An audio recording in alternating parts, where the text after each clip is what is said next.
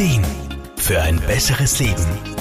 Der Wohlfühl- und Gesundheitsratgeber. Osteoporose ist die häufigste Erkrankung, wenn es um den Knochenstoffwechsel geht und ist dadurch weit verbreitet. Laut der österreichischen Gesellschaft für Knochen- und Mineralstoffwechsel leiden etwa 500.000 Menschen in Österreich daran. Auch Physiotherapeut Wolfgang Brunner-Frumann aus Graz ist immer wieder mit dem Thema konfrontiert. Man muss wissen, dass unsere Knochen auch lebendig sind und nichts Starres. Wir bauen bis zum 30. Lebensjahr Knochenmasse auf und dann sollte es relativ stabil bleiben.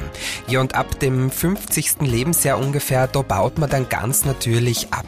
Geht dieser Abbau aber über die Norm drüber hinaus, ja dann spricht man von der Osteoporose. Vor allem ältere Menschen sind von Osteoporose betroffen und da wiederum mehr Frauen als Männer. Doch Osteoporose kommt nicht nur bei älteren Menschen vor. Wichtig ist, dass abgeklärt wird, woher die Osteoporose kommt, damit man zum Beispiel ausschließen kann, dass da eine andere Erkrankung vielleicht dahinter steckt, zum Beispiel eine Hormonstörung oder eine andere Stoffwechselstörung. Leider gibt es wenig Vorwarnzeichen. So bleibt die Osteoporose oft lange unentdeckt und wird erst dann bemerkt, wenn es zu Knochenbrüchen und Schmerzen kommt. Daher sollten vor allem Frauen ab der Menopause regelmäßige Vorsorgeuntersuchungen dahingehend machen.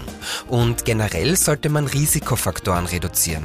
So führen zum Beispiel wenig Bewegung, Rauchen und eine kalziumarme Ernährung sowie der Mangel an Vitamin D und K2 eher zur Osteoporose. Wenn eine Osteoporose bereits vorhanden ist, kann und sollte aber ebenso dagegen etwas getan werden. Wolfgang Brunner-Frumann. Zuerst wäre es wichtig, die Ursache zu beheben. Also zum Beispiel eine Hormon- oder Stoffwechselstörung zu behandeln.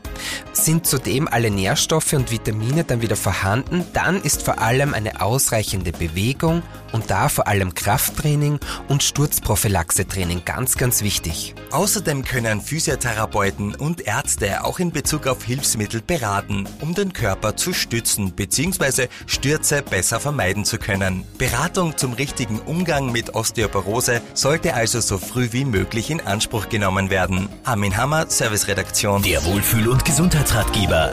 Jede Woche neu